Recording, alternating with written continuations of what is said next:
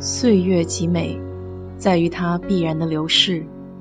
春花、秋月、夏日、冬雪，你若盛开，清风自来。我是 DJ 水色淡子，在这里给你分享美国的文化生活。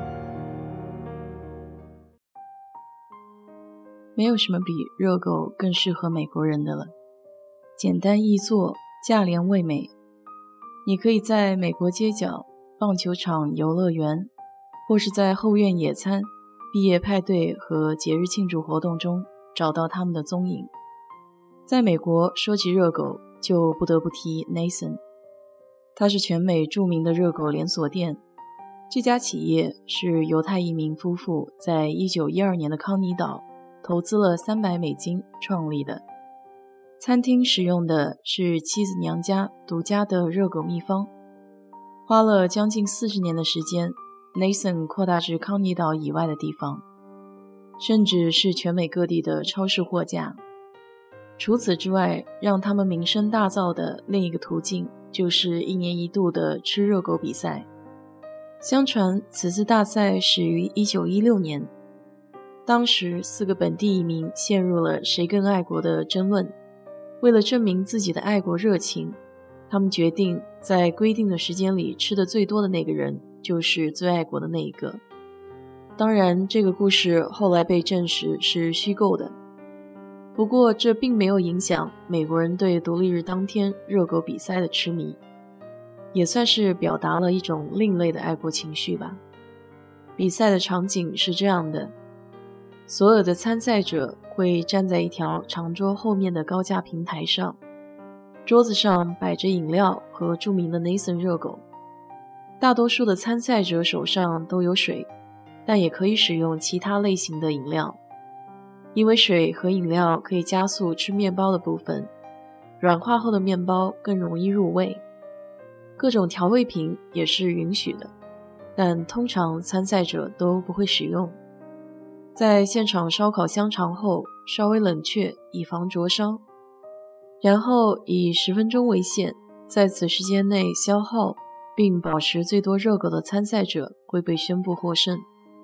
竞赛的时间有所变化，是从2018年以来才调整为十分钟。数以万计的观众在现场为使者加油打气。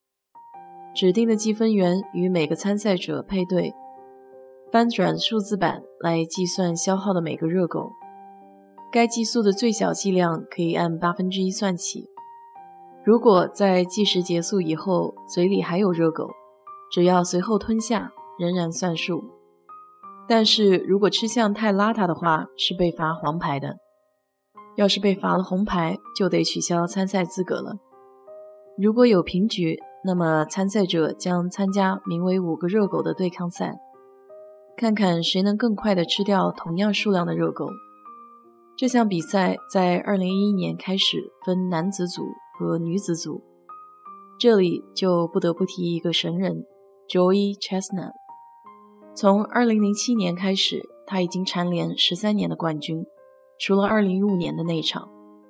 今年的这场比赛又以十分钟七十三个的成绩稳拿了第一，而第二名几乎比他少了三分之一的数量。他其实一直都在和自己比赛。不断打破以前创下的世界纪录，对他来说，这些热狗不再是美食。比赛是对身体极限的一种挑战。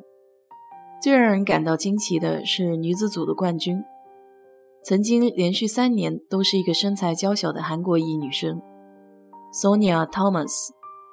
她还有个绰号叫“黑寡妇”，指的就是她有能力去击败身材是她四到五倍的男人。